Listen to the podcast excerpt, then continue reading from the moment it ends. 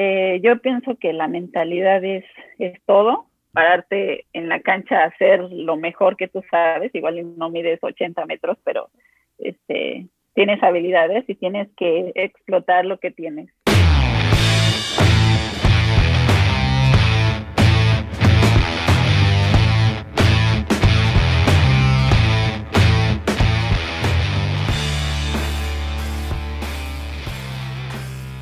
Querido escucha, yo soy Fabián Martínez, bienvenido al podcast Generando Líderes. Este podcast en donde tenemos estas conversaciones, estas charlas con estas personas locas, con estas personas campeonas que están cambiando la forma de hacer las cosas. Es así como queremos darte ese empujón para que te opciones tus ideas, ejecutes tus proyectos y cambies el rumbo de tu vida.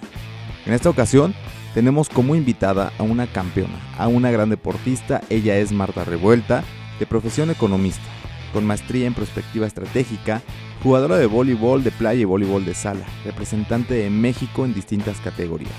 Ella jugó el Tour Mundial de 2005, ganadora de premios como lo es el Borrego de Oro en Ciudad de México, el Borrego de Oro en 2012 en Monterrey, medalla de oro en el circuito Norseca La Paz 2018.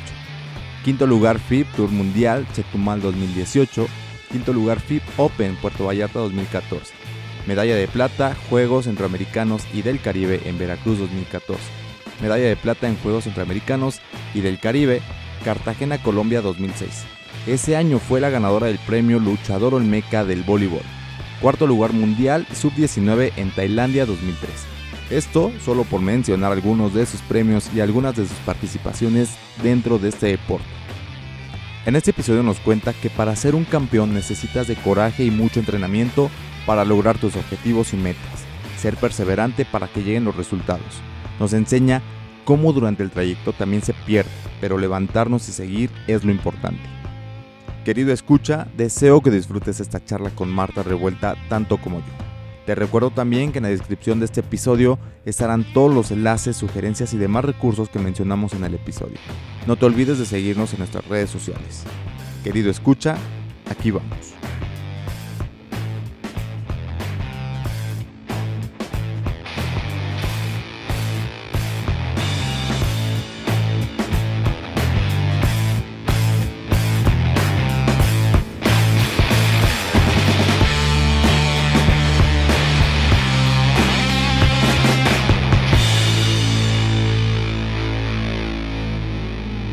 Bienvenida, muchas gracias por estar aquí en este podcast, este podcast eh, Generando Líderes, el cual, pues como te comentaba, es para que darles empujón a esas personas para que lleven a cabo sus ideas, sus proyectos y cumplan sus sueños así como tú, eh, siendo una campeona, una ganadora en tu ámbito. Y nos vas a platicar un poquito más de esto en, en, este tiempo que estamos aquí platicando. Y bueno, darte la bienvenida, yo eh, soy muy agradecido por tomar la invitación. Y nuevamente, muchas gracias Marta, bienvenida. muchas gracias a ti por considerarme y por invitarme aquí a, poder llegar a más jóvenes y a más gente. Perfectísimo. Pues quisiera que me contaras, que me quisiera un poquito para atrás eh, de cómo iniciaste todo esto, toda tu trayectoria, desde pues, el momento en que tú descubres este camino del voleibol playero o el voleibol de sala, no sé cómo iniciaste, Tú nos vas a contar eh, toda esta trayectoria que tienes. Pues eh, empecé muy pequeña. La verdad es que no me acuerdo estar sin un balón de boli, porque mis papás, los dos, jugaban en la selección nacional de, de, voleibol. Entonces crecí en los gimnasios, crecí jugando con los hijos de sus amigos, hasta con ellos ahí de repente me metía. Eh, ya cuando yo decidí eh, meterme al voleibol, ya de lleno, fue a los 10 años, siempre tuve eh, facilidad para hacer todos los deportes. Mi familia, de parte de mi papá, los revuelta, fueron muy buenos en fútbol americano. Tengo un, bueno, mi tío abuelo estuvo en este, el Salón de la Fama de México, o sea, fue muy bueno. Unos tíos jugaban americano, entonces no, en las fiestas siempre jugábamos otochito o lo que sea. Y yo era la, la, soy la primera nieta de parte de mi papá. Entonces, pues son puros hombres. Mi papá es el mayor de seis hombres. Entonces me la pasaba jugando con ellos, luchitas, me encantaba estarme ahí arrastrando, ¿no? Y desde siempre tuve esa facilidad. Y mi mamá igual, ella, ella siempre me enseñó como la técnica, ¿no? Muy perfeccionista de que cómo rodar. Me acuerdo que en la cama me enseñaba cómo caer por los balones, cómo sacar, cómo pegarle. Y pues de ahí empecé a aprender. Cuando ya llegué a un equipo fue que pues ya como traía las cosas básicas, claro, realmente meterme a, un equipo con niños, niñas, y em, también siempre me la pasaba jugando con puros niños. Okay. Fútbol en, en, en, el piso, este, afuera de mi casa, llegaba toda moreteada. Eh, me encantaba, ¿no? Me encantaba estar haciendo deporte, pero ya eh, cuando me metí a un equipo, pues empecé a viajar a los torneos nacionales. Empecé con voleibol de sala, casi todos empezamos así. Empecé a viajar, eh, a hacer mi grupito de, de amigas. Me acuerdo que mi primer torneo fue en San Luis Potosí, donde quedamos en segundo lugar. Okay. Eh, yo jugaba con el Distrito Federal. En el, en el DF, pues como somos mucha gente, hay IMSS, hay eh, Poli, UNAM, Distrito Federal, este, aparte Estado de México, ¿no? Perfecto. Entonces yo empecé con el Distrito Federal, yo vivía en Ecatepec y iba a entrenar ahí a Oceanía. Entonces eh, llegué y pensaban que era más grande porque yo era la más alta, ¿no? Entonces, no, no, las de 10 años son esas, las chiquititas. Y yo, ah, bueno. Entonces eh, fui a ese torneo, quedamos en segundo lugar. Eh, a mí me costaba un poco de trabajo como que controlar mi fuerza, porque era muy fuerte y un poco como atrabancada, ¿no? Entonces las niñitas, me acuerdo que ya tenían mucho tiempo jugando juntas y tenían muy buen control de balón y tenían su, pues su jueguito. Y yo estaba acostumbrada a una cancha más grande, a jugar con grandes y pegarle y que no importara, ¿no? Ok, ok. Al llegar a esta categoría es una cancha más pequeña, se jugaban cuatro, cuatro y dos afuera rotativo. Ok, ok. Entonces eso era nuevo para mí. Entonces todas las volaba, o sea, me costó un poco de trabajo como eh, controlar mi, claro. Pues, mi fuerza, ¿no? Y adaptarme. Pero poco a poco fui siendo este, mejor porque igual llegué y era banca. bueno, no banca, pero eh, en ese, en ese, esas categorías tienes que jugar, todos tienen que jugar. Entonces, o empiezas en el primer set o el segundo, pero siempre juegas pero yo fui cada vez jugando mejor y ya el entrenador no me sacaba, ¿no? Y aparte era la alta. Okay, Y después de eso me cambié de equipo al IMSS. Eh, en el IMSS eh, ya eran muchachas como más grandes, eran las que me habían ganado en ese primer torneo. Eh, pues era como más libre, yo ya se hizo la cancha más grande para esa categoría y mi papá, mi papá era entrenador de, de LIM, de playa, de, los, de los juveniles, o sea, de categorías más grandes. Entonces a mí me encantaba acompañarlo porque yo entrenaba playa. O sea, aunque para mi categoría todavía no era torneo, pues yo me metía con él a entrenar con hombres más grandes. Y pues yo hacía todos los ejercicios, los hacía bien, tenía mucho control, me aventaba, o sea, me encantaba hacer todo, ¿no? Y aparte mi papá siempre eh, me fue, fue pues muy buen, su vocación es ser coach. Pues, desde chiquita pues me enseñó y no era como tedioso, me ponía muchos retos, entonces yo los hacía y intentaba, bueno, él siempre me hizo sentir que podía hacer todo. Órale. Entonces creo que eso, eso me ayudó mucho en, en toda mi carrera y en toda mi vida. Y ahí eh, me gustaba el boli de playa porque dependía más de mí, Perfecto. porque solamente se jugaban dos personas. Bueno, en mi primer torneo, la categoría creo que era infantil o cadete, se jugaba de tres y uno afuera, rotativo.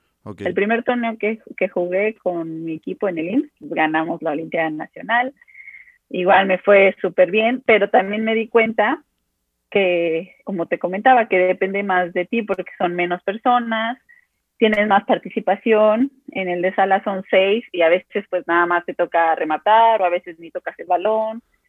Y entonces me gustaba, me gustaba ser como muy participativa y, ganar, ¿no? Siempre me gustaba ganar. Claro.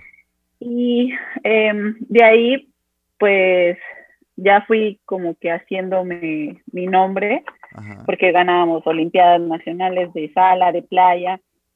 Era, este, era Martita la hija de Juan y Marta, pero ya era Martita la que, la que jugaba, ¿no? Okay, okay. Y em, de ahí fue, pues, me ofrecieron, dime. ¿A qué edad estabas ganando ya tu primera Olimpiada? Bueno, tu, tu primera... A los 13. A los 13 ya, de los 10 que inicias profesionalmente, a los 13 ya estabas compitiendo y entrenándote como los grandes, ¿ok? Sí, a los 13 ya estaba en, en el INS, ganamos Olimpiadas Nacionales Juveniles y eh, de ahí a los 14 años yo pues ya tenía, bueno, no, desde los 13 ya me estaban ofreciendo becas en, pues en la UVM, en el TEC, en varias escuelas, pero a mí también me faltaba un año para salir de la secundaria. Entonces, eh, yo me acuerdo mucho que pasaba por el TEC Ciudad de México, el que está ahí por periférico, yo decía, yo quiero estudiar ahí, ¿no? a mí me encantan los edificios, están preciosos, yo quiero estudiar ahí. Pero no me habían ofrecido beca ahí, o sea, me habían ofrecido en el Estado, en otras VMs, porque el Ciudad como que no, pues no le daba tantas becas a, o sea, no era su prioridad el deporte. Claro, sí. Y eh, pues pasó tiempo y tuve la suerte, o bueno, no sé, el destino, mi papá entra a trabajar en, en el TEC. Órale. Entra a trabajar de coach y pues le dice a su jefa, oye, este, pues mi hija quiere venir a probarse. Y era una de básquetbol, le dice, ah, pues sí, pero no porque sea tu hija le vamos a dar una beca. ¿eh? Dice, no, no, no, o sea, quiere venir a probarse para, para una beca. Y ya fui y pues la verdad yo era, pues, era muy buena desde chiquita. Entonces yo me acuerdo que llegué a matar gente así de que, pues, este, las, de, las de, sí, o sea, las de Ciudad de México, habían como, había dos muchachas que habían jugado en el, en el DF y me conocían, ya más grandes y pues me apoyaron mucho y sabían que pues, era buena, bajó la, la jefa y dijo, sí, tu hija, la beca completa, lo que, lo que, quiera, ¿no? Y yo dije, ya, pero tenía que pasar mi examen. Ok. Porque también eso, para entrar al TEC, era un poco, bueno, no difícil, pero sí, en, cuando yo entré, pues mi papá le ofreció a otras de mi equipo y algunas no pasaron el examen, ¿no? O no tenían el promedio o lo que sea. Lo bueno de mí es que siempre fui como un poco ñoña y pues traía muy buen promedio de la secundaria, eh, me fue bien en el examen, pasé, no tuve problema y, ya entonces empecé eh, en el TEC. Para esto yo ya había tenido una, este, ya me habían eh, llamado para la selección nacional de mi categoría. Entonces ya eh, a, los, a los 14 antes de entrar al TEC ya había tenido una, una selección, ya había ido a, creo que sí, ya había ido a, Canadá, no, perdón, a Puerto Rico, fue mi primer torneo con la selección nacional.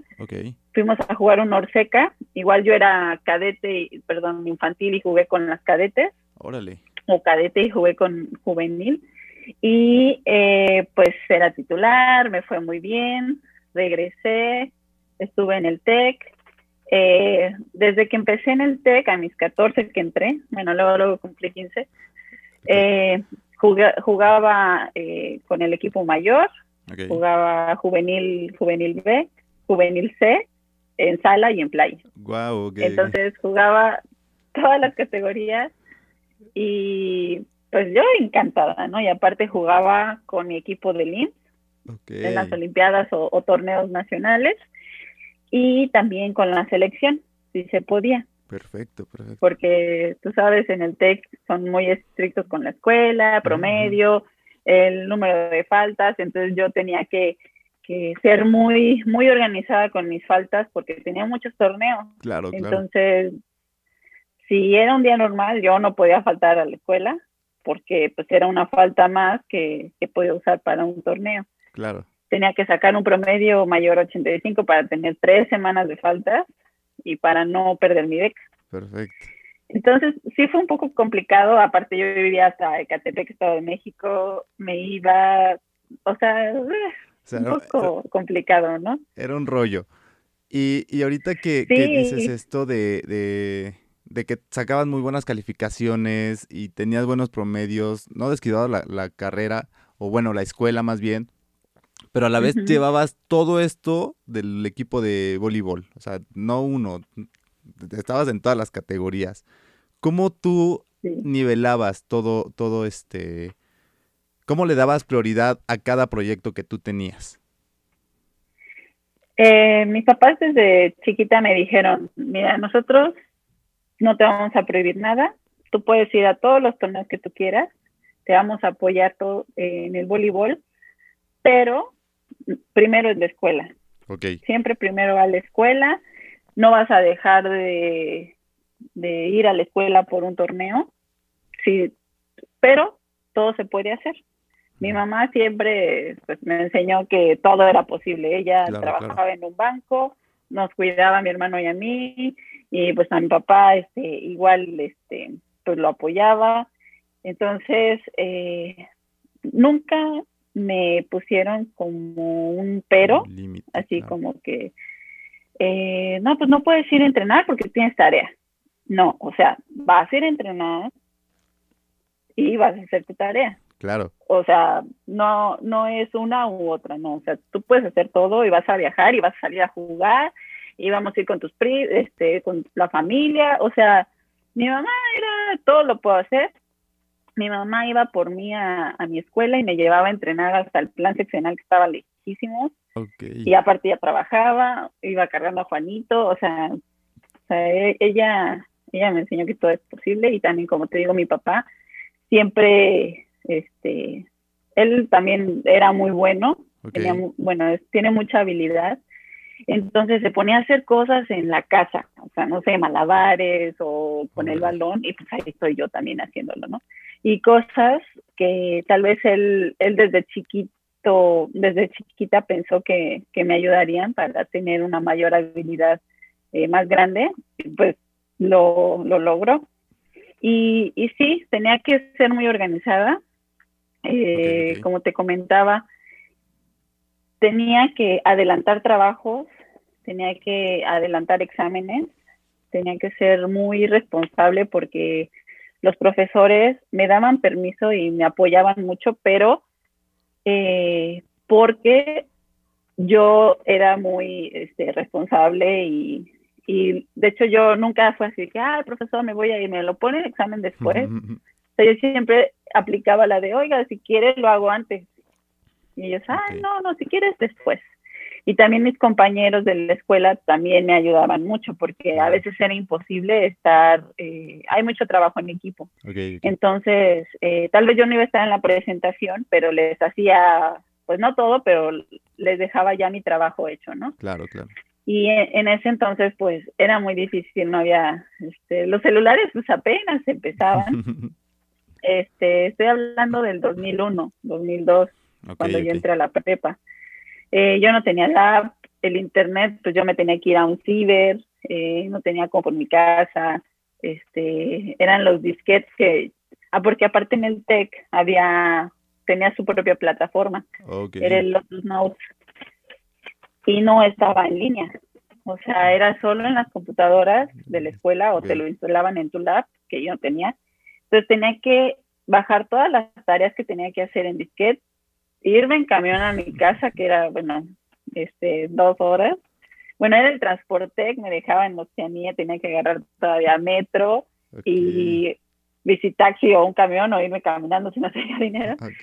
Y este, llegar, irme a un ciber, hacer la tarea, este, guardarla y en la mañana que volví a tomar el camión que salía igual de Oceanía, salía como al cuarto para las seis, me tenía que salir de mi casa como 5.20 para alcanzarlo y si no, no, si no lo alcanzaba, mi, papá ahí se estaba cerrando el camión. Llegar a la escuela como cuarto para las siete, seis y media, ir a la, a la biblioteca, a las compus y mandar la tarea.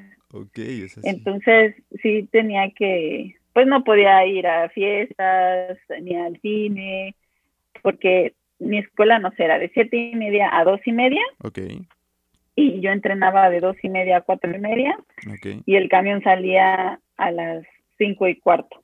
Entonces era, acaba de entrenar y cámbiate porque si no alcanzas el camión del TEC, pues ya te, tienes que ir. Claro. O esperar a tu papá que sale de trabajar como hasta las 10 de la noche. y a veces lo hacía, ¿no?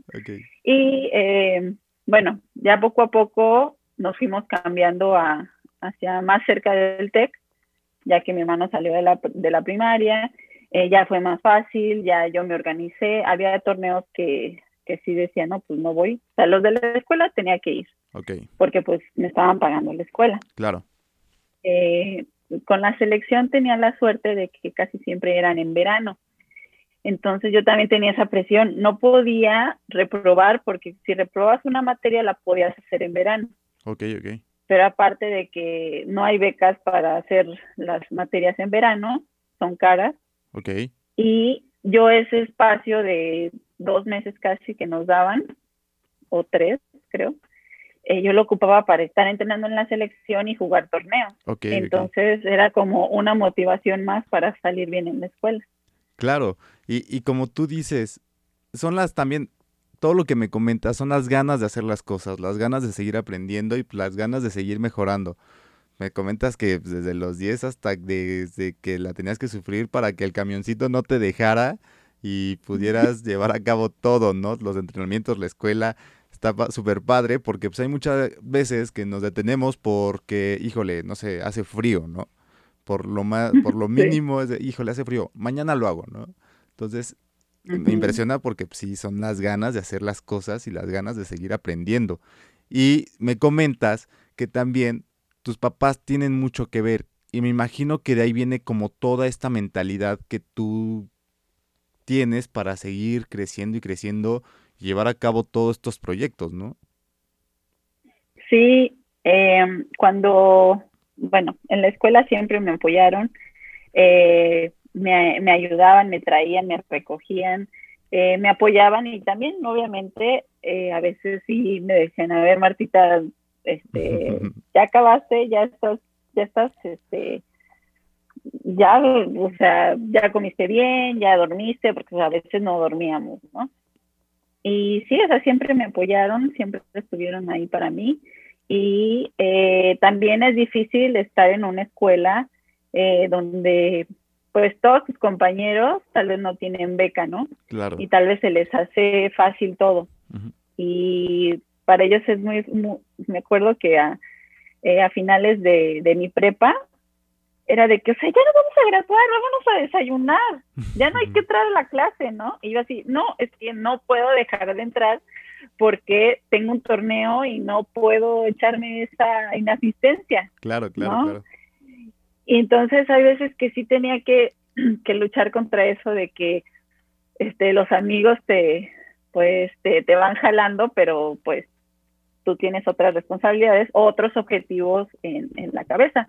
Claro. Porque conocí a muchas que, como te digo, entraron conmigo al TEC, igual pasaron el examen, estuvieron un semestre o dos, perdieron la beca y pues para afuera. Claro. Y yo sabía que, que mis papás no tenían para estar pagando esa colegiatura tan alta. Y entonces de mí dependía estar, eh, pues, siguiendo con mi sueño, que era estudiar en esa escuela tan bonita y tan, y tan importante para mí. Claro. Porque, pues, era viajar a, viajar a torneos, este, ver a mis amigos y tener una, una, una beca completa para poder seguir ahí, ¿no? Entonces sí, o sea, eh, mis papás hasta la fecha, porque bueno, yo me, me gradué de, economista en el TEC Ciudad de México. ahí eh, fue así como que, ¿qué onda? ¿Vas a trabajar? ¿Vas a seguir con el boli? No, pues voy a seguir, aprovechar que soy todavía elegible para que me den, bueno, yo ya tenía varias este, propuestas de beca eh, para, para estudiar la maestría. Me podía quedar en la ciudad, me podía ir al TEC de Monterrey, Monterrey, a la UDLA o pues a donde los equipos me, me invitaron. Decidí irme al TEC de Monterrey, Monterrey, a estudiar mi maestría. Me gustó eh, mucho la maestría que escogí, me gustó el equipo, aunque eran nuestras super mega rivales, pero había muchas compañeras de la selección. Entonces eh, decidí que, porque mi, mi mirada, mi tirada ya era venirme a Mazatlán después de, de mi maestría. Ok, ok. Entonces, eh, pues ahí estaba jugando Viviana Candelas, que era como eh, la opción de, de, jugar con ella después. Okay. Y bueno, a mí me encantaba ganar. En el Tec Ciudad tuvimos como ocho campeonatos donde ganamos pero de repente ya los otros equipos, o sea, el Ciudad se quedaba corto de becas y el Tec Monterrey, Monterrey pues tenía la mitad de la selección nacional y pues ya era un poco complicado, ¿no? Sí, competir. Y aunque me encantaba, sí, aunque me encantaba pues echarme el equipo al hombro y todo, pues cada vez era más difícil.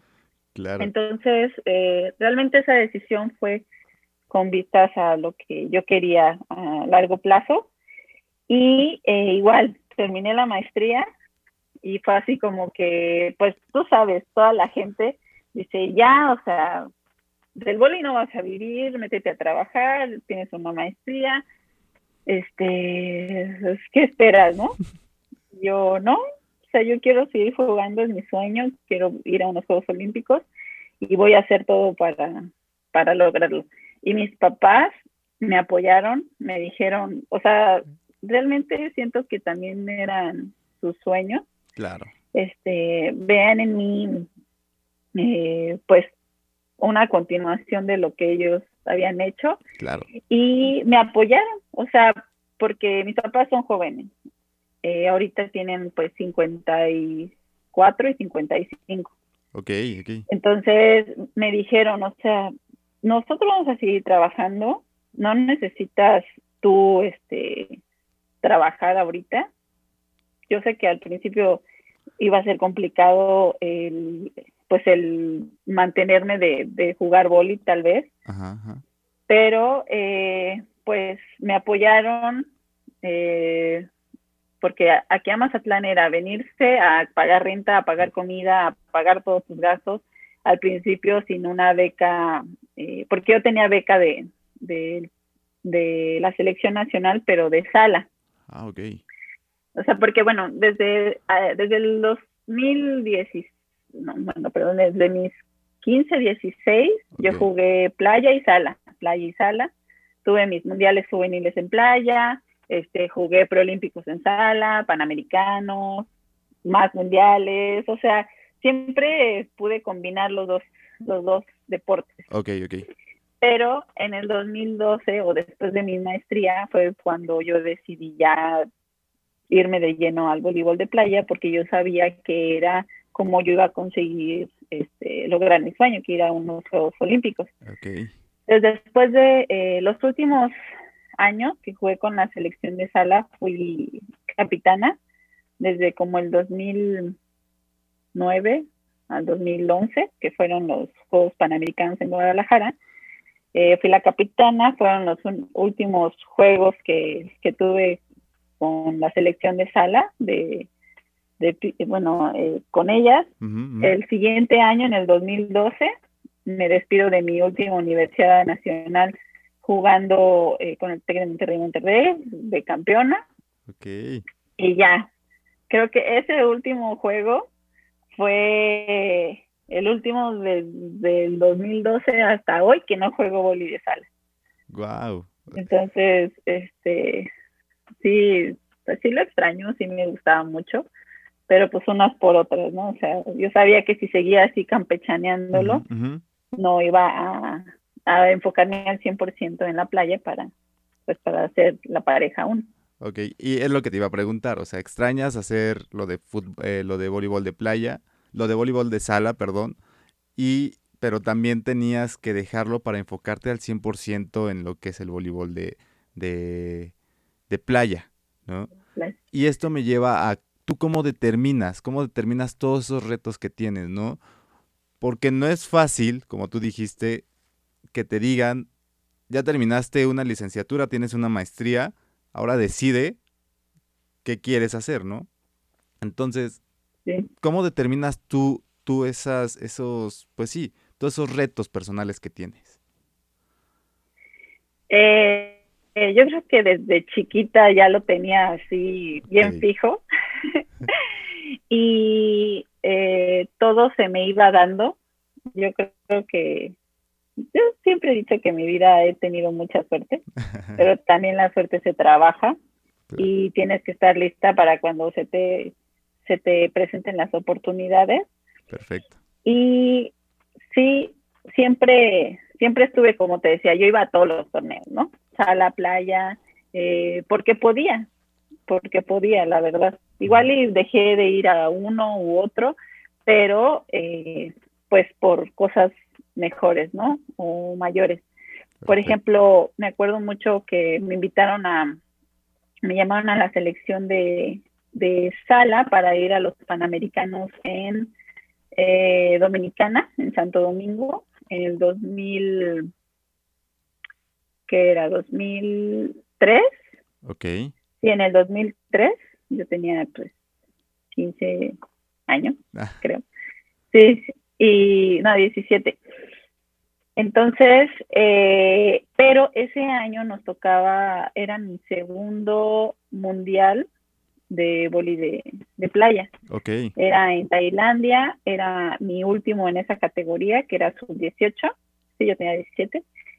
Y habíamos estado entrenando súper bien eh, con mi compañera Diana Estrada. Eh, fuimos a, al torneo, nos fue, o sea, yo ese torneo lo recuerdo como de los mejores. Porque le ganamos a Austria, le ganamos, o sea, le ganamos a Latvia, a Austria, a Rusia, el pase a semifinales. En las semifinales perdimos contra Brasil así en tres súper reñido. y por la de tercer lugar perdimos contra Alemania, igual así en tres sets.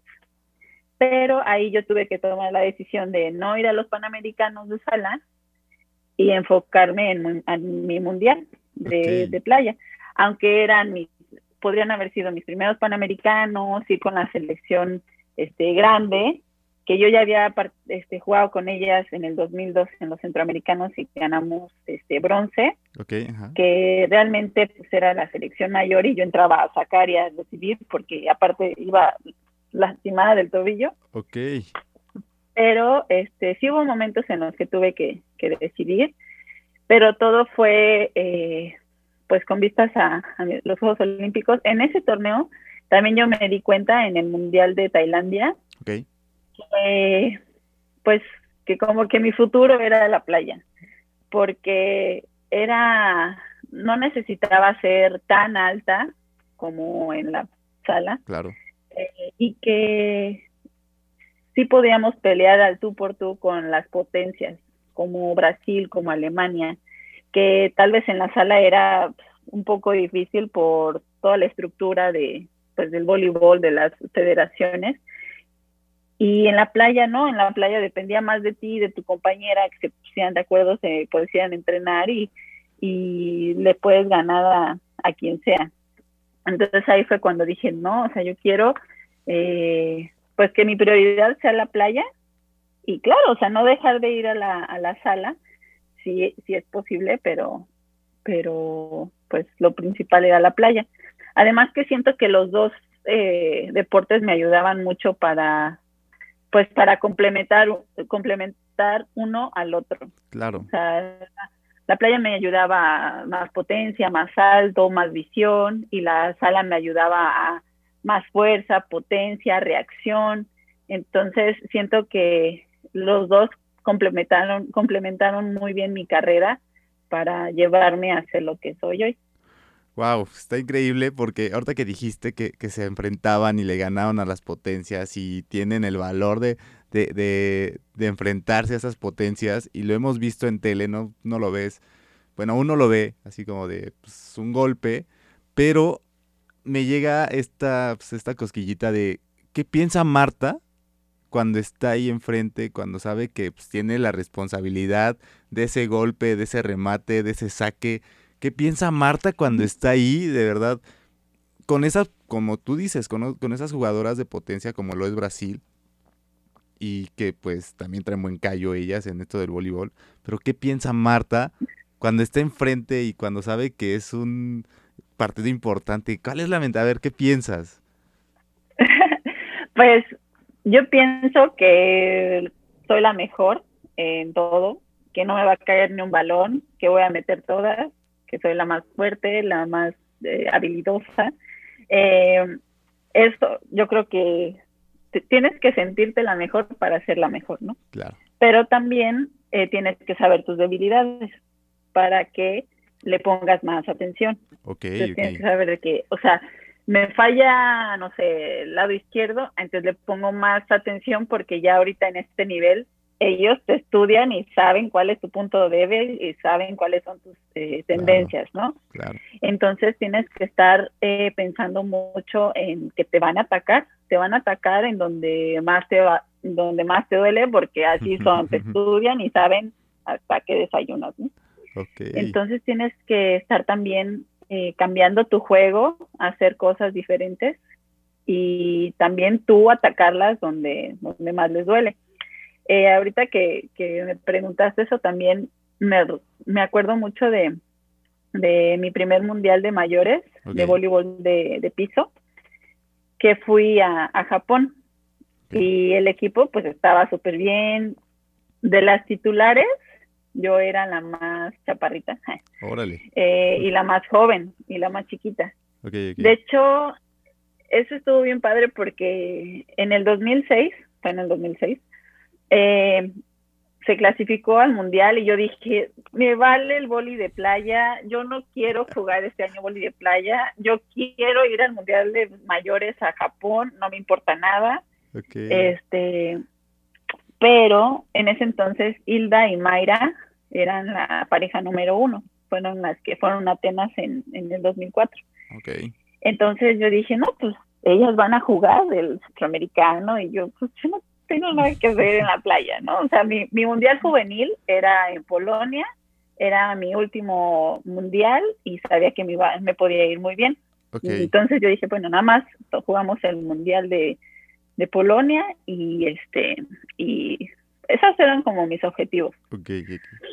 y eh, pasó que cambió, este, bueno, una de las jugadoras este, salió embarazada ya no pudieron jugar de las de playa. Y pues yo era el equipo 2. Y pues dijeron, pues Marta y, o sea, del equipo 2 y 3 escogieron a Marta y del otro lado a Vanessa Virgen, ¿no? Y ustedes van a jugar el centroamericano. Y nosotros, pues, está bien. Claro, sí. O sea, pues ni modo, ¿no? Entonces, eh, ahí fue la primera vez que entrené con Chava González, mi actual entrenador, el que acaba de ganar el Premio Nacional del Deporte. Em, nos pusimos a entrenar, fue un poco difícil como que este acoplarme, dirían, acoplarme con, con mi compañera, con Vanessa, porque ella tenía un, un tipo de juego y yo otro. Claro, claro. Entonces, pues costó un poquito de trabajo ahí, pero Chava lo logró, eh, las dos le echamos muchas ganas y en, los, en esos centroamericanos obtuvimos la medalla de plata. Perdimos contra, contra Cuba, que bueno, las cubanas también eran eh, olímpicas, y pues yo tenía 19, ese, ese año yo tenía 19, Vanessa tenía 21, y ellas eran más grandes, ¿no? Entonces, pero les peleamos así al tú por tú esa medalla de oro, pero bueno, quedamos en, segundo lugar. Fue un eh, resultado muy bueno para nosotras y pues para México. Y em, después de eso, me acuerdo que pues ya ese, ese mundial de Polonia, la federación nos dijo, no, pues no tenemos dinero, no las vamos a apoyar. Mi compañero era Diana Estrada, con la que he jugado todos mis mundiales. Bueno, casi todos. Y ella estudiaba en la UVM y yo estudiaba en el TEC. Entonces dijimos, es que es la misma categoría donde quedamos en cuarto lugar, es nuestro último mundial. Hemos estado entrenando, eh, porque Diana también entrenó con Chava para ese mundial, y al final no nos apoyaron. Cada quien hablamos con nuestra escuela, a ella le pagó la UVM y a mí me pagó el TEC para ir a Polonia para jugar y no conseguimos para el entrenador, pero este, llegamos allá, ganamos nuestros tres partidos del grupo, jugamos súper bien, todos los, todos los equipos, los entrenadores decían, no, ellos van a llegar a la final, que no sé qué, Pero tenemos una, bueno, fue como mala suerte porque las mundial, las brasileñas habían perdido un partido en su grupo y eran pues un equipo muy bueno. Entonces, cuando hacen el draw, el sorteo, los primeros lugares quedan como sembrados y los segundos este, juegan como un repechaje y después llegan a, jugar contra los primeros. El pase a, cuartos de final. Entonces, pues nos tocan las brasileñas, que tuvieron un mal partido al principio, pero nos tocaron. Pues ni modo, y aparte ahí es ganas, sigues, pierdes, te, quedas. Claro.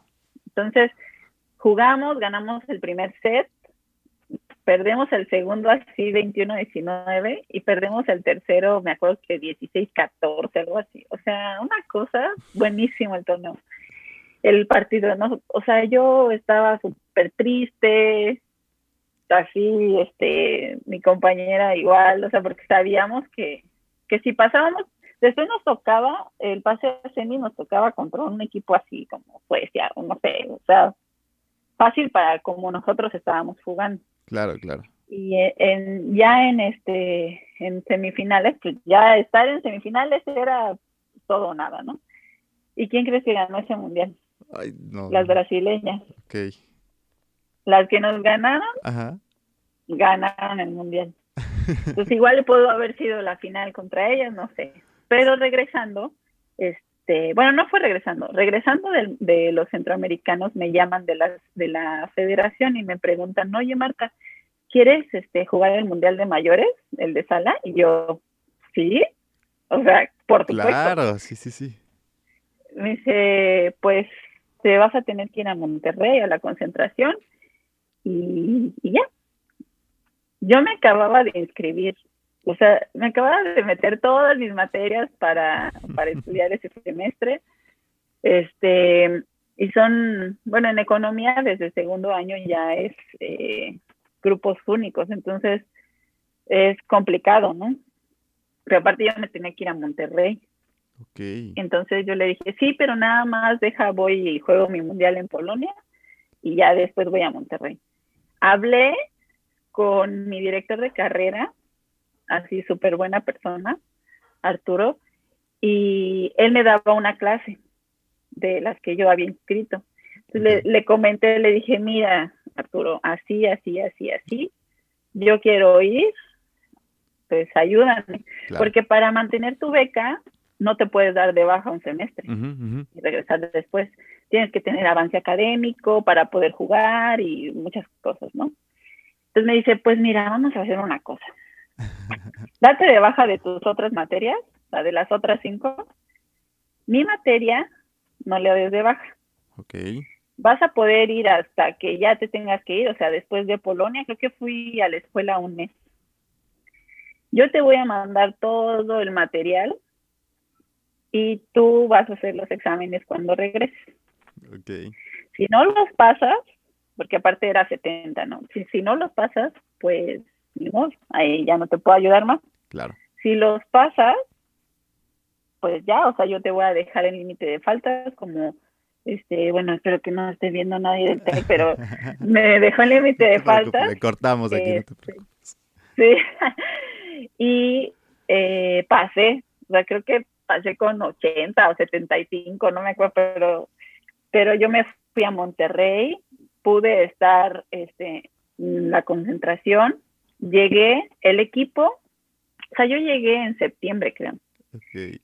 El equipo había estado desde marzo, abril entrenando porque fueron las que jugaron los centroamericanos y todas ya tenían su lugar. Esto es un poco chistoso porque teníamos el apoyo de, un patrocinador, de que TV Azteca. Y estaban en el Hotel Nancira, o sea, un super hotel. Entonces eran 12, cada una, o sea, eh, había seis habitaciones donde dormían dos. pero yo era la número, yo era la número 13, porque fui la última que llegó y pues la que no me iban a rentar un cuarto para mí sola, ¿no? Entonces me tuvieron que meter con, con otras dos, me pusieron literal un catre, un catre en una, en una habitación para que estuviera ahí durmiendo. Y así estuve yo creo que un mes, este, porque pues llegué a ganarme mi lugar. Ellas ya estaban desde hace tiempo. Entonces, eh, yo era banda, y me acuerdo que yo dije, yo voy a llegar, voy a hacer mi chamba. Claro, claro. Y yo voy a ser titular. O sea, en mi cabeza nunca entró voy a ser eh, este, banca. Y aunque la primera, segunda semana era banca, porque pues ya estaba el equipo, conforme fui eh, entrenando y el entrenador de, era un cubano, eh, fue viendo mi, pues, mi desempeño, a las dos semanas o tres, yo ya era titular. Wow. Entonces, eh, lo, que, lo que dijiste de la mentalidad, yo sí creo que eso me ayudó mucho. O sea, nunca pensar de que pues iba a ser banca. O sea, yo me veía adentro con las seis principales y, y así fue. O sea, me gané mi lugar y ya no me sacaron. Llegamos a Japón. El primer juego nos tocó Rusia o sea, todas arriba de dos, sí, o sea, todas arriba de dos metros. Gamova que medía dos seis. Este, como te digo, mi equipo yo era la más chaparrita de las titulares. ¿Cuánto mides y tú? La más joven. Yo 1.78. Ok. Pero estaba Vivi de 1.96, este, Claudia de 1.90, este, Yendi Cortinas 1.87, este, Migdi 1.83, este, bueno, la libero era la Chucky, se le acuerdo, más chaparrita, y Mariana 1.92 creo. Okay. Ah, no, Selena, Selena era la acomodadora que es 1.87. Okay. Entonces yo me acuerdo que yo estaba tan emocionada y toda la adrenalina de jugar contra ella que realmente nunca fue ni miedo, ni no puedo, ni no. O sea, yo dije, yo voy a dar el mejor juego contra ellas. O sea, yo sabía que era un poco difícil ganar, pero era, todas estábamos así como que, pues vamos a, no tenemos nada que perder. Claro. Entonces, eh, me acuerdo que hice un saqueaz, eh, fui de, ese juego fui la mayor anotadora, con poquitos puntos, pero fui la mayor anotadora, ¿no? Este, bloqueé a la, no era Gamova, a las cinco, que era la capitana, una muy buena, que no me acuerdo cómo se llama. Este, entonces, sí, o sea, eh, yo pienso que la mentalidad es, es todo. Tienes que pararte en la cancha a hacer lo mejor que tú sabes. Igual no mides 80 metros, pero este, tienes habilidades y tienes que explotar lo que tienes. Claro. Y, y aparte de, de, la mentalidad y todo esto de lo que hablamos, es como también eh, construir las amistades correctas, ¿no? rodearte de estas personas correctas para pues, llevar a cabo todo esto que tú estás logrando, ¿no? y, que has llevado a cabo durante todos estos años, que bueno, son bastantes. Y pues aprovechar oportunidades, así como me lo dices, pues has tenido o agarrar el A o agarrar el B o los dos, ¿no? Sí, eh, eh, pues era o salir de fiesta o jugar mis torneos del fin de semana, ¿no? Y estar bien. Entonces, pues la verdad es que no, en ese momento ni siquiera me, me llamaba la atención el, el, estar en otras cosas y eh, obviamente pues todos tenemos nuestro tiempo de, de fiesta, de, de, diversión, pero sin descuidar lo otro, ¿no? O, o hay tiempo para todo. Okay. Entonces, sí, lo de, lo de las amistades también es muy importante, lo que tú dices, porque eh, eres deportista y te juntas con deportistas, claro. ¿no? Y que les gusta eh, ir a correr en las mañanas o comer sano o dormirse temprano porque saben que, les toca jugar. Y sí, o sea, de repente, pues claro que festejar el campeonato o, así, ¿no? pero, pero como te decía, tiene, tenemos prioridades y yo creo que la misma, la gente que, que vibra con tu misma energía, pues se va, pues se van juntando a ti, ¿no? O se van atrayendo. Entonces, sí, eso, eso está muy padre y pues yo creo que también he tenido a, a las amistades correctas. Pues, Diana, con la que jugué todos mis mundiales, sigue siendo mi mejor amiga. Rosita, que fue este, mi acomodadora durante toda la, la prepa, universidad, igual sigue siendo mi mejor amiga. Y aunque unas ya son mamás, otras este, viven en Guadalajara, yo vivo en Mazatlán, pues seguimos siendo muy, muy buenas amigas y procurándonos. Claro. ¿Y tú cómo, eh, tú cómo te rodeas de estas personas? O ahorita me dices que sí, eres deportista y te, y te juntas con deportistas, pero hay así como de, ha habido como roces o ha habido, no sé, como algunas diferencias entre el equipo y o hay grupitos. ¿Tú cómo te rodeas de estas personas para, para llevar a cabo tu, tu deporte? Pues hasta, bueno, en el voleibol de playa pues eres tu compañera y tú, ¿no? Claro. Y tienen que tener pues muy buena este, comunicación, porque somos como un matrimonio, ¿no? A veces estamos bien, a veces igual ella está de malas o, o no sé, ¿no? Entonces tenemos que ser eh, muy comunicativas en cuanto a todo. Y, eh, pero yo creo que principalmente, por lo menos con mis compañeras, lo que nos lleva a tener una buena relación es, son nuestros objetivos, ¿no? Entonces, hacer todo para llegar a la, a la meta. Y eh, obviamente en los, en los equipos de, de pisos son, es un grupo más grande y siempre hay grupitos, siempre hay grupitos Fíjate que no, o sea, sí me ha tocado que haya problemas. Realmente siento que como que mi personalidad eh, hace que no sea tan problemática. Sí, sí, sí. Eh, pero eh, sí, claro que tienes más afinidad unos con otros. Por ejemplo, yo soy pues muy alegre, muy amiguera, este, me gusta estar este, en todo. O sea, y hay otras que no, que son muy serias, muy apartadas y les gusta estar siempre en su cuarto, ¿no? Y también este, por edades, porque, por ejemplo, para el Mundial de Japón, pues eran unas ya más grandes que nos llevaban de 3 a 4 años. Ajá.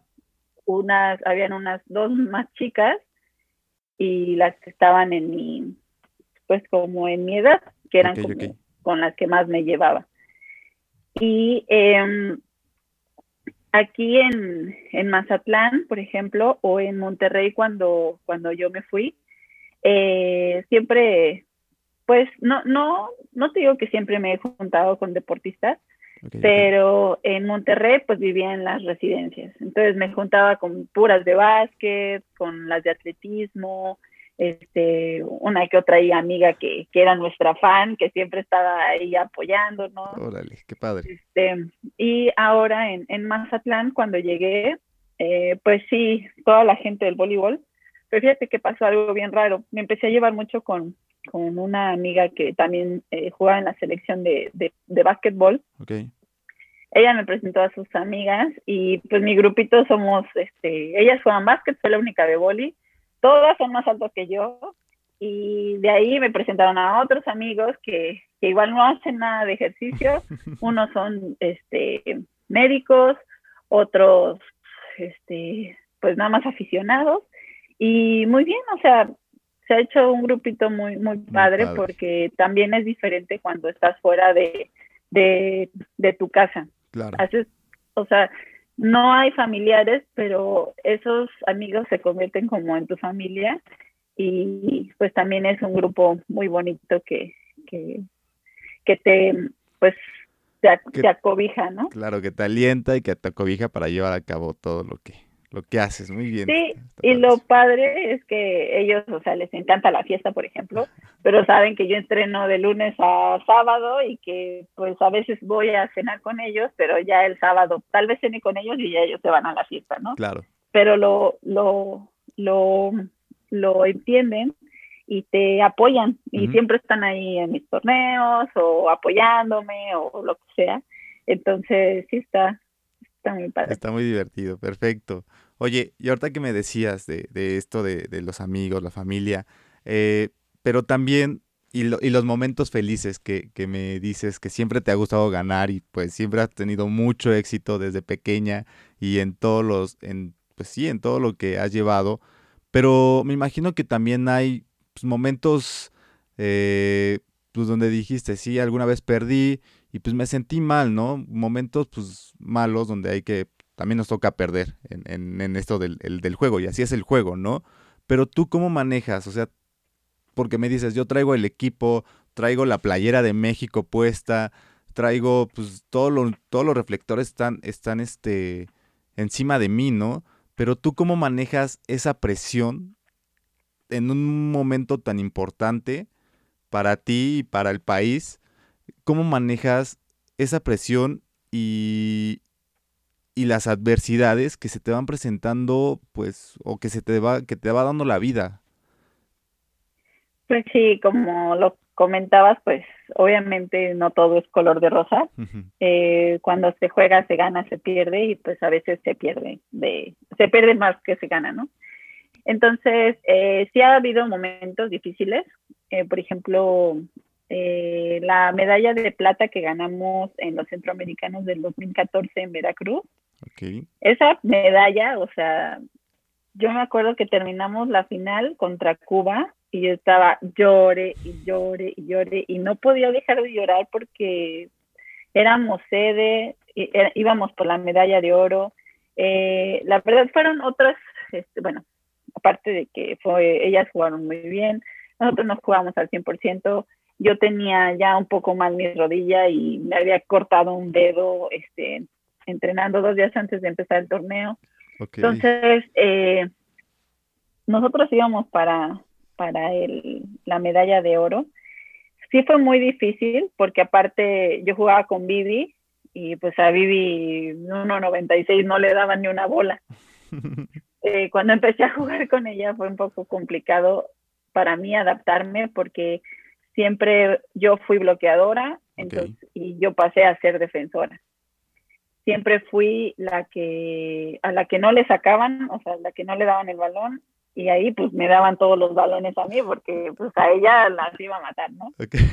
Entonces sí fue muy complicado ese cambio de pues de rol en el equipo y el adaptarte, el tener que luchar con, con, esa presión de que te estén atacando todo el tiempo, sí fue muy complicado. Eh, tuve partidos muy buenos, tuve partidos malos, tuve partidos donde este, no me salía nada y pues ni modo, o sea, tienes que, que aprender a, a, pues a sobrellevarlo y aprender de, de esos juegos, o sea, no nada más este, borrarlo de tu memoria y ya, sino que saber qué hiciste mal, por qué lo hiciste mal y saber cómo para la próxima salir de ese bache. Porque algo que tiene el voleibol de playa es que no hay cambios, o sea, estás tú y tú y si le estás regando, pues te van a seguir atacando a ti. Okay. Entonces tienes que cambiar mucho ese chip, concentrarte y hacer las cosas bien, aunque aunque dos puntos anteriores la haya súper regado, ¿no?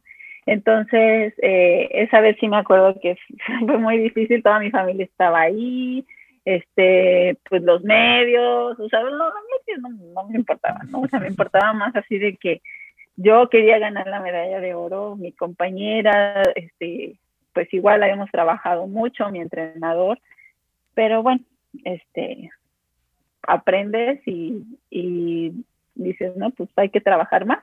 O sea, no hay de otra, hay que trabajar más, hay que seguir. Eh, nos pasó en los centroamericanos de, de Cartagena, ahora con, con Zaira, perdón, de Barranquilla, ahora con Zaira, eh, igual jugamos muy bien, tuvimos muy buen torneo y todo, y llega el, pase a semifinales contra Colombia. Ellas en casa, en la noche, eh, había un poco de aire. Eh, la verdad es que yo no, nunca pensamos que fuéramos a, eh, que se nos fuera a complicar tanto ese partido, porque aparte ya eso se le salía todo, o sea, todo así eran... Eh, Perfecto. La verdad es que ahí es cuando, es, fue un partido en el que ellas jugaron sin nada que perder, intentaron todo, y nosotros fuimos como muy cautelosas, o sea, jugamos a no fallar, pero eso nos acabó afectando. Entonces, ellas traían toda la, toda la actitud, toda la el autoestima y aparte nosotros cometíamos un error, ellas le salía todo, o sea, en verdad pegaba el balón así, caía, o sea, cosas que dices, o sea, no, no es posible. Nos desesperamos y perdimos el, el, juego. Y de, y de estar para, para pelear la final contra Cuba, nos fuimos hasta quinto lugar. Entonces ahí es donde, donde aprendes y dices, o sea, no tienes por qué jugar con, con reservas, o sea, juega así como ellas, al nada que perder, o sea, las cosas van a salir, pero pues ese partido no nos salió nada. Y pues ni modo, te tienes que aguantar y tienes que, que seguir jugando porque no acaba ahí. Claro porque no pasamos a semifinales, pero tenías que seguir jugando por, no sé, este, para ver si ibas por, por quinto y sexto o séptimo y octavo. Y tenías que jugar contra equipos que su meta era quedar en quinto. Claro. O que ellos te ven, eh, también lo que pasa mucho es que tú eres un equipo fuerte. Entonces, todos los equipos dan el máximo contra ti y le sale todo, ¿no? Y no tiene nada que perder y te cuesta mucho trabajo ganarles. Claro. Esto hablando en, en pues el nivel Norseca, ¿no? Norseca, Centroamérica. Ok. Entonces, pues tienes, no tienes que salir así a medias, porque como te comentaba, en la playa pues, todo el mundo le puede ganar a todo el mundo.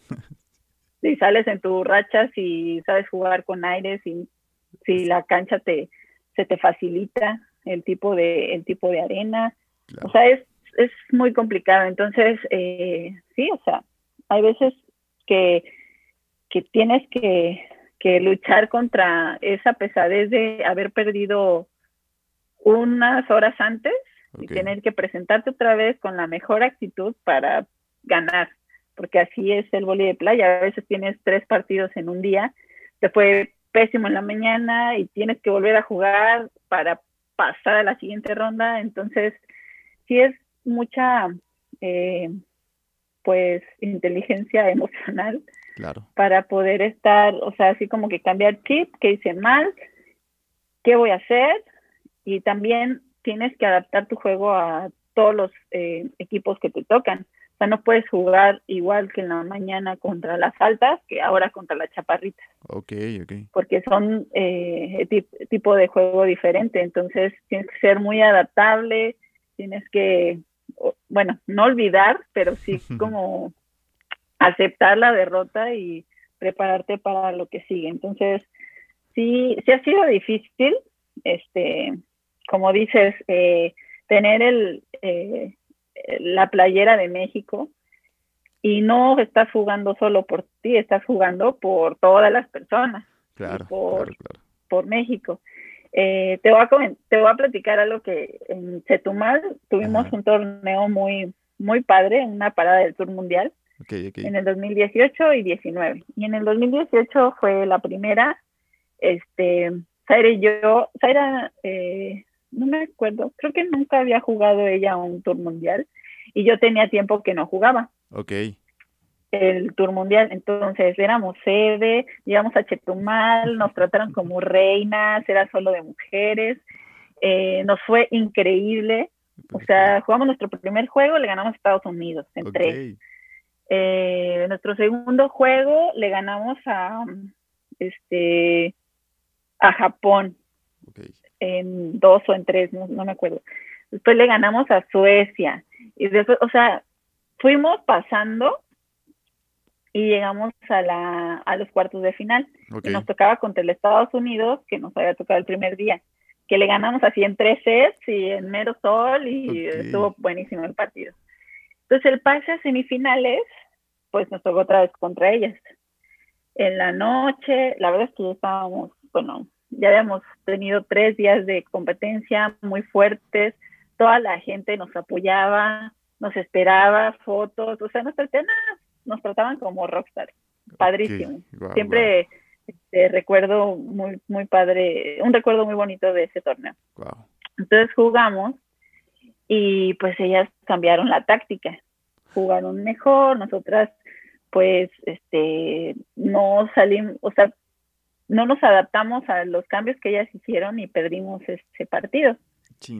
Y yo igual estaba, este, o sea, me sentía muy triste porque era pasar a mi primera semifinal en, en un tour mundial con posibilidades de llegar a medalla porque el siguiente juego era contra Canadá, unas, unas que ya habíamos entrenado contra ellas y era un, pues un partido que podíamos ganar, ¿no? Claro. Entonces sí, me sentí súper, súper mal, mis papás estaban ahí, toda la gente que nos estaba apoyando y eh, sí me, o sea, fue un torneo que, que recuerdo así de que nos fue súper bien, pero esa derrota al no pasar a semifinales, sí fue así como que oh, nos quedamos a nadita. Pero igual, pues, a, limpiarse las lágrimas y a hablar con los medios, porque están ahí ah, esperándote. Y después la gente esperándote para tomarse fotos, para decirte que, pues, que les esté muy bien, tus papás. Entonces, también hay que saber eso, ¿no? O sea, aguantarse que la regaste, que te estás queriendo ir a encerrar a tu cuarto y llorar, pero tienes que dar la cara ante los medios, ante tu público, a tu familia, y ya a rato pues llorarás y pensarás en, en lo que estuvo mal, ¿no? Pero sí, también es, es eh, complicado porque, como, como decías, no estás jugando solo por, por Marta Revuelta, sino por, por México. Claro. Está bien interesante porque pues sí, no es, no es fácil, ¿no? Como dices, traes un equipo, traes la camiseta y pues sí, traes todo encima, ¿no?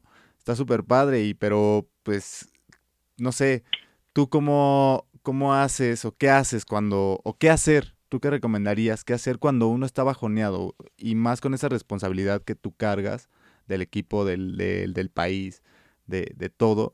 ¿Qué hacer cuando, cuando uno está bajoneado? Pues hay técnicas de respiración que te permiten como que concentrarte. Este, son respiraciones profundas, tres, o sea, tres respiraciones profundas, pero tienes que sacar como que el aire así rápido. Okay.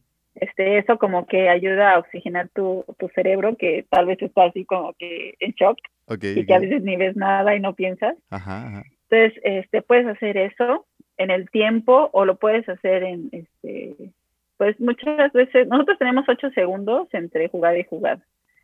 Tú lo puedes hacer ahí o puedes pedir tiempo, hacer tus respiraciones, tranquilizarte y visualizarte haciendo tu mejor forma. O sea, en tu mejor partido, los movimientos, este, la mejor técnica, eh, metiendo el mejor punto, o sea, te lo imaginas.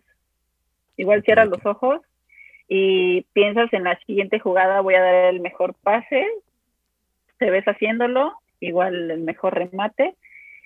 Eso este, te concentra y te relaja. Entonces, bueno, eso me ha funcionado a mí y eh, olvidar el, punto que ya pasó, porque el voleibol de playa es muy, eh, muy dinámico, o sea, un punto, bye, para la otra, pero tienes la, el siguiente punto es la siguiente oportunidad. Igual puedes ir perdiendo, eh, me ha tocado ir perdiendo 20, 14. Ok. Falta un punto para que acabe, alcanzas y ganas. Entonces no es, eh, no, no está perdido hasta que se acabe el partido. Entonces sí, eh, pues eso, relajarte. También eh, funciona mucho antes del partido, o sea, que te relajes, que cierres los ojos, que visualices lo que vas a hacer en el, en el torneo, para que te sea, o sea, si lo practicas, durante, o sea, antes del partido, o tal vez en un entrenamiento, o en juegos de práctica, te va a ser más fácil hacerlo en un partido. Okay, Que no es, o sea, si, ay, me siento mal en este partido, todo lo voy a hacer, pero como nunca lo has hecho, claro, claro. pues igual y te desconcentra o, o no funciona, ¿no? Entonces, practicarlo para que veas tú qué, qué te funciona más, cuánto tiempo necesitas y también tener ya como que tus imágenes, ¿no? O sea, no, no pensar, ay, a ver cuál, la de Chetumal o la bola esa que metí, o sea, no, o sea, tener como, este, ya la imagen que, que, tú busques y que digas esta, okay. para que sea rápido y que hagas el, el cambio en el momento. Y, ya, o sea, descansar bien, es muy importante descansar y comer bien. A mí me pasa que si no desayuné bien, este, estoy de malas o ya tengo hambre en el juego o lo que sea. Okay, Entonces, sí es muy importante que, que descanses bien, que te alimentes bien y que tengas un buen calentamiento también, porque si no calientas o a veces llegas tarde y estás calentando ya cuando empieza el segundo set, pues ya un set se fue de, vacaciones. Ok, perfectísimo. Y bueno, eh, ya para entrar como en la recta final de, esta charla, me, gustaría que me dijeras así como cuál es la esencia de Marta, cuáles son las motivaciones eh, de Marta para llevar eh, a cabo y pararte ahí en, la, en medio de la cancha y decir, ahí les va, y lanzas la pelota. ¿Cuáles son esas esencias? ¿Cuáles son las motivaciones de Marta? Pues primero que nada me motiva el cumplir mi sueño, que llegaron los Juegos Olímpicos, representar a México en, en Tokio. Ese es como mi principal objetivo. Perfecto. El segundo, yo creo que eh, hacer lo que me gusta y hacerlo bien. Okay. Nunca me ha gustado dejar eh, las cosas a medias o o hacer las cosas mal. Siento que en esa parte soy muy responsable y disciplinada. Y también el, el inspirar, el inspirar a jóvenes. Me gusta mucho ver sus caritas cuando les platicas una historia o cuando te acaban de ver jugar y te dicen, ah, yo quiero ser como tú. Eso está muy, muy padre, el que tengo un sobrino, Nico, Ajá que por mí se metió a jugar boli. Eh, bueno, ya vive en Cancún, pero me dice, mira, ya puedo hacer golpe bajo, ya hace tridente. O sea, esa, esa parte que, que tú motivas a, a, otros niños a, pues a seguir tus pasos o a buscar sus sueños y que les demuestres que si ellos quieren, pueden hacerlo, eh, que, es, que es posible. Y eso es yo creo que eso es lo que también me motiva, el, el representar a, México, a mi familia, a mis papás, a mi hermano, que igual siempre eh, siento que la familia te ve con ojos de, pues, de orgullo y eso también me encanta. Se me puso la piel ah, qué padre, qué padre, a mí también me gusta mucho, muy bien. Muchas felicidades nuevamente por todo lo que has logrado, ¿no? Y bueno. Muchas gracias. Aparte, ¿no? Eh, ahorita que hablamos de todo esto, de, de, todo lo que has logrado y cómo lo has logrado, ¿alguna vez tuviste un error y ese error se, se después se convirtió en un éxito y que dices, tenía que hacerlo? Tal vez el... Bueno, te voy a platicar. Eh, yo después de los, de los centroamericanos de, de Veracruz, como te comenté, pues ya estaba este, pues mal en mi rodilla, este, se me había este, lastimado mi, mi pie y em, pues decidí que ya no, o sea, ya habíamos clasificado al Mundial del 2015, a los Panamericanos, nos había ido súper bien en el 2014 a Vivi y a mí, la verdad. Pero yo ya no aguantaba el dolor de rodilla. O sea, ya no aguantaba, ya, o sea, ya. Y en los centroamericanos me dijeron que, pues que ya mi rodilla estaba muy malita. y como me había lastimado el dedo del pie derecho de la rodilla buena, le estaba cargando mucho a la que ya estaba mal. Claro. Entonces después de ahí eh, platiqué con mi entrenador y todo y pues decidí que me tenía que operar. Yo no pensé que fuera a tardar tanto. Yo dije, pues estoy, estoy jugando, o sea, no creo que sea algo tan grave. Pero no, o sea, sí ya llevaba con mi menisco roto desde no sé qué año. Este, porque también por eso dejé de jugar sala, porque ya me dolían mucho mis rodillas. Y pues me había acabado, acabado mi cartílago. Y bueno, fue muy, muy complicado.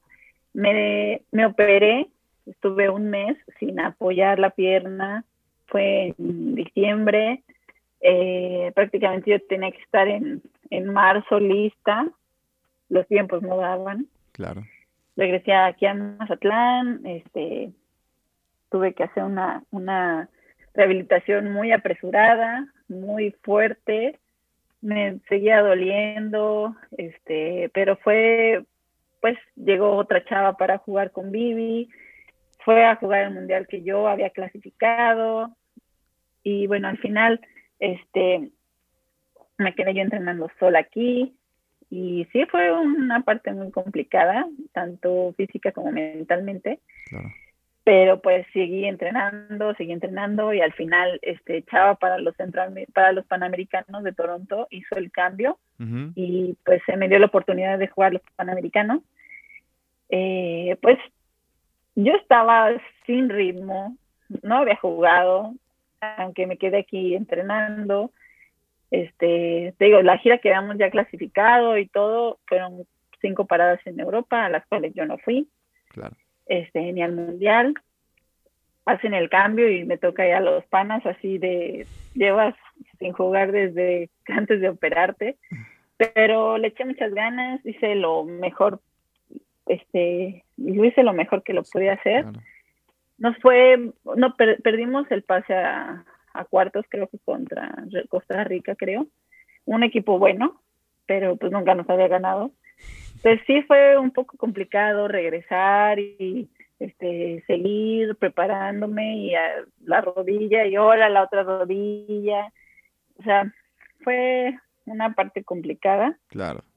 Pero, este, fíjate que, que después de eso, se me dio la oportunidad de ir a, Italia, ahí donde yo creo que cambió a, hacer algo bueno, eh, para ir de coach. Fui dos años seguidos, o sea, fui, estuve dos meses, regresé otros dos meses, eh, disfruté como que tenía tantos años de, viajar y, jugar y ni siquiera disfrutar los viajes. Claro, claro. Entonces disfruté, este, le enseñé a niños, este, viajé, conocí, eh, tuve como, no sé, mi año sabático, me metí a, eh, trabajar como agente de seguros. También igual ya me habían invitado a estar en una oficina, dije no, porque yo voy a regresar a, jugar y el, ser agente de seguros me permite tener mis horarios. Hasta la fecha soy agente de seguros. Órale, órale. Este, bueno, asesora de planes de ahorro. y este, pues me va bien en mis tratos libres lo hago. Y eh, regresé con más fuerza, con más ganas. En el 2018 que empiezo a jugar otra vez con esta Zaira, eh, siento que, que, pues, el haber parado, el haber disfrutado tanto ese tiempo para mí que, que tuve, eh, rindió frutos porque pues regresé con una nueva compañera que tiene los mismos objetivos que yo, las mismas ganas y nos ha ido muy bien juntas. Hemos trabajado muy padre, este, eh, muy responsables, disciplinadas y con ganas, o sea, con ganas de hacer las cosas. Siento que, que al final ya era cuando estaba jugando con dolor, ya sin, ya sin ganas, así como que hoy otra vez me va a doler todo. y aunque ahorita de repente me duele, ¿no? Pero ya estoy este, pues cumplí mi rehabilitación bien, eh, estoy más fuerte y más que nada, pues con más ganas de, estar aquí y de cumplir el objetivo. Perfectísimo, me encanta, me encanta esta, esta historia de éxito porque pues sí, has pasado por lo bueno, por lo malo, por todo y, y bueno, con mucho apoyo y con mucho éxito, está súper padre. Y, y, antes de que inicies cada, mm, cada partido, cada, cada, este, ¿cómo decirlo? Pues cada entrenamiento, ¿tienes algún ritual antes de iniciar eh, tus partidos importantes o pues eh, siempre me gusta, o bueno, nos gusta, aparte de que el entrenador nos, lo dice, eh, primero que nada vemos partidos, ¿no? O sea, si tenemos, no sé, mañana nos toca a Cuba, eh, buscamos partidos o los grabamos de, un partido anterior. Ok. Las vemos y planteamos como la estrategia De, de juego. Cómo les vamos a jugar, eh, por dónde las vamos a atacar y cómo las vamos a defender, ¿no? Eh, eso lo hacemos y también me gusta mucho, bueno, aparte de que siento que es necesario para mí, en la mañana, siempre antes del partido, casi siempre antes de desayunar, nos paramos a activar el cuerpo.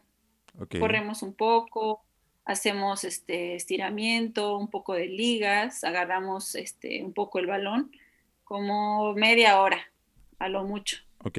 Y de ahí vamos a, desayunar. Siento que si no lo hago, siento que si no hago eso, aunque me toque jugar a las nueve de la mañana, me paro como seis y media para hacerlo, porque si no, siento que en el juego de las nueve todavía mi cuerpo está dormido. Órale. O aunque caliente bien, siento que no. O sea, no, no. Entonces, hago eso, desayunamos, regreso al, cuarto, este, me cambio, me peino, me arreglo. Siempre llegamos una hora antes de, del partido.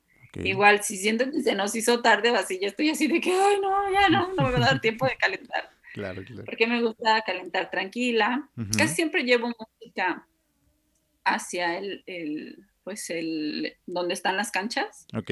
Ya que llego ahí ya me los quito porque pues la arena, el sol, la humedad, ya saben.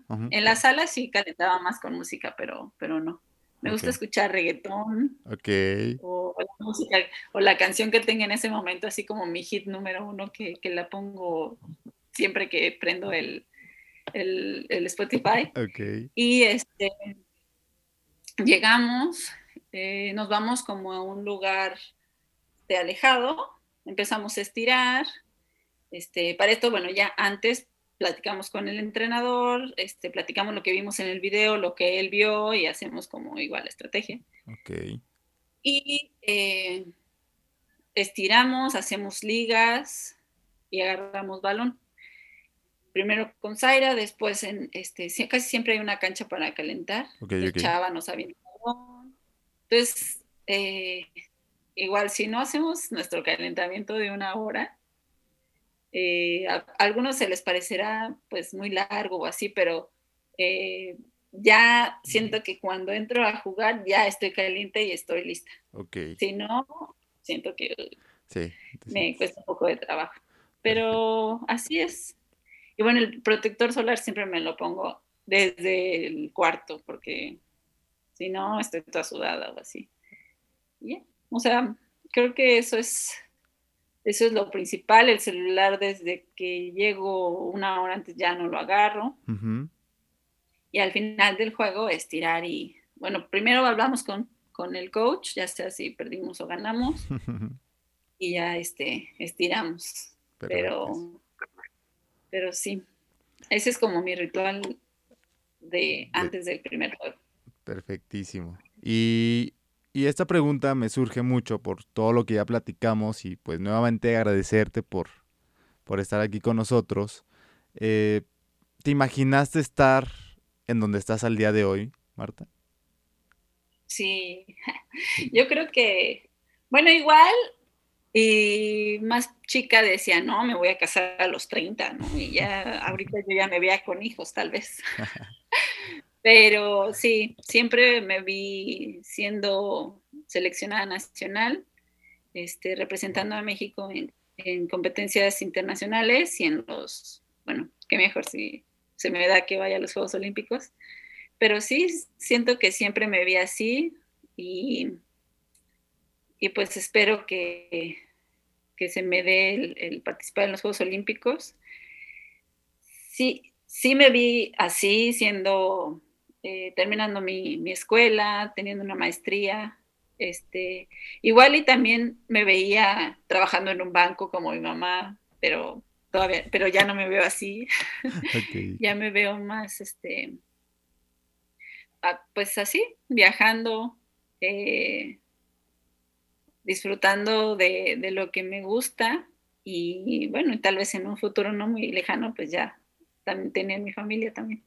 Perfecto, muy bien, me, gusta tu, plan a futuro, me, gusta.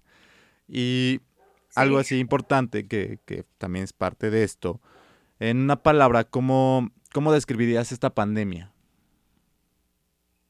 Uy. este,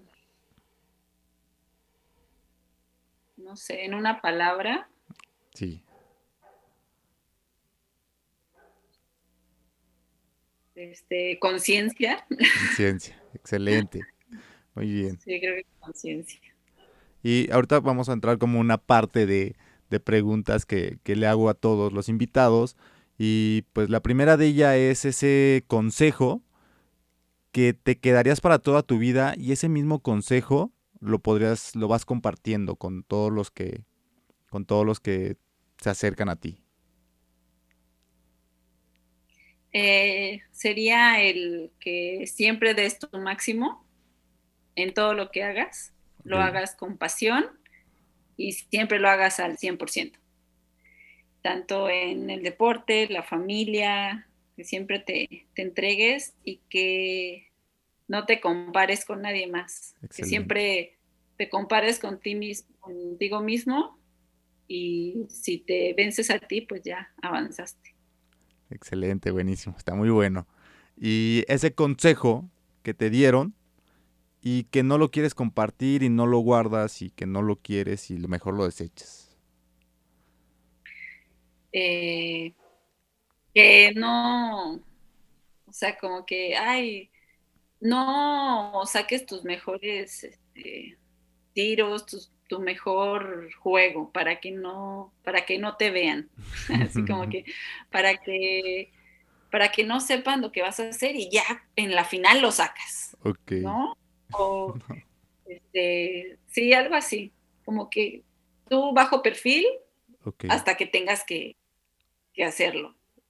hasta que tengas que utilizarlo. Y no, o sea, yo creo que pues es desde el principio, ¿no? Dar el 100 Porque si, si en el principio pierdes, pues ya no llegaste a donde según lo ibas a sacar.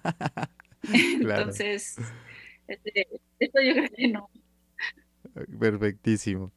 Oye, y, no. Y no sé, este, también qué contenido te marcó desde pequeña, lo que, eh, aparte de ver a tus papás y todo eso, alguien más que, viste o que leíste, no sé, que escuchaste, que te marcó y pues, te ayudó a, llevar esta carrera de éxito? Mm, desde chica, pues no sé, yo creo que, o sea, mis papás y no sé, este, bueno, me gusta mucho Kerry Walsh. Okay. Este, pero yo creo que ella fue desde el 2008, más o menos. Ella, ella me, pues sí, me marcó y aparte ya que la conocí así en, vivo y en directo y, la traté y hasta platiqué con ella y me di cuenta de, la, pues de la gran persona que es, que llega a cualquier, o sea, es tres veces campeona olímpica, este, tiene tres hijos, sigue jugando a sus 42 años, creo, y es la mejor. Y también el verla que con quien juega, o sea, sea, eh, me tocó que fue a un Norseca y le tocó, no sé, Jamaica, mm, les ganó 21-1 o 21-0. Y nunca bajó su nivel de juego. O sea, ella, por respeto a sus contrincantes, por respeto a ella, jugó siempre al 100% a donde quiera que vaya, saluda a todos, te da el mejor consejo, la mejor cara, este, siempre está alegre y siempre se ve que es muy exigente con ella misma. Entonces eso sí me, me encantó porque hay jugadoras muy buenas, pero que pasan y ni te saludan. Claro. Entonces, este, eso me, me gusta mucho de ella. Perfectísimo. ¿Y qué, contenido consumes? Que ahorita me decías, pues, me escucho música o antes de mi entrenamiento, pero no sé, algún libro o otra canción, así que dices, pues esta es mi canción preferida para concentrarme y dar todo. ¿Qué, es lo que consumes? Ya sea libro, videos, no sé. Sí, pues me gusta mucho ver, em, por ejemplo, series de deporte. Ok. Ahorita acabo de ver la de Fórmula 1. Está súper padre, la, la, recomiendo mucho. Perfecto. Este, bueno, la de Michael Jordan, este, cosas así. Em, no sé si viste la serie de Losers en Netflix. Eh, bueno, esa también está muy padre porque son deportistas o son este, personas que compiten que no necesariamente son las que ganan, que es el segundo lugar tal vez, pero eh, te ayudas a saber cómo todo lo que pasaron, su vida y lo que las llevó a, quedar en ese segundo lugar o el perder este, su objetivo y también cómo ellos lo, este, pues lo sobrellevaron. Claro, claro. Entonces me gusta mucho este tipo de series, este, como motivadoras, este, películas también, este, ya sabes, de fútbol americano, este, de básquetbol. Este, me gusta escuchar mucho reggaetón o música latina. Me encanta la salsa, me encanta bailar. Me, me, encanta, me encanta. Y este, pues leer también, este, de repente me, me echo ahí mis, mis lecturas. Okay. Eh, ahorita estoy con un libro que, que, me recomendó a mi novio, que llevo un chorro leyendo, que no lo acabo. Es este, La Sombra. Ok. Y este, me gusta también las películas, eh, pues las de niños, me encantan porque soy de las que ya sabes, si ves la de la, este, la Mujer Maravilla, yo me siento la Mujer Maravilla, ¿no? Entonces, Yo, yo me siento que soy el personaje que puedo hacer todo y así, entonces me encantan esas de, superhéroes. Este, todas esas películas también me gustan mucho. Perfectísimo, buenísimo. Oye, y así, en todo esto que platicamos, en todo lo que nos contaste, me gustaría saber el mayor aprendizaje que tienes ese aprendizaje que dijiste, gracias a este aprendizaje he logrado todo y voy a lograr más? Yo creo que la perseverancia, o sea, estar ahí siempre, o sea, estar preparándote, estar, ser disciplinada, tal vez los resultados no llegan luego, luego, porque así pasa, pero si eres disciplinada y constante y, y sigues trabajando, el resultado va a llegar, va a llegar, entonces tienes que ser muy perseverante. Yo creo que, sería esa palabra, el, hacerlo con pasión, el hacer lo que te gusta, si te deja de gustar, pues ya no lo hagas. Este, pero sí, este, perseverancia, porque muchos llegan y se van, muchos lo intentan y a la mera hora se les hace difícil o ven este, que no es tan fácil como ellos creían y se van, pero los que, los que perseveran, los que aguantan, los que siguen ahí, son los que, los que llegan. Y muchas personas lo llamarán buena suerte, pero yo creo que la suerte se trabaja y, y tienes que estar ahí para que cuando se presente la oportunidad la tomes. Perfectísimo. Sí, a estar al acecho de las oportunidades y agarrarlas y, de ahí para el real.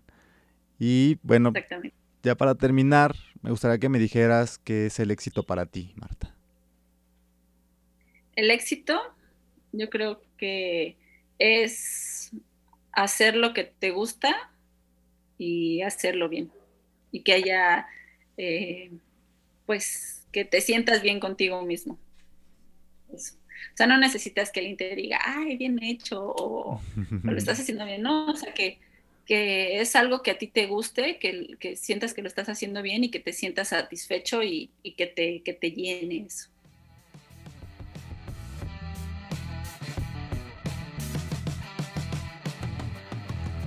Querido escucha, gracias por haber llegado al final de este episodio. Esta fue mi charla con Marta Revuelta. Espero que estas palabras te sirvan para que acciones tus proyectos, ejecutes esas ideas y trabajes sobre tus objetivos.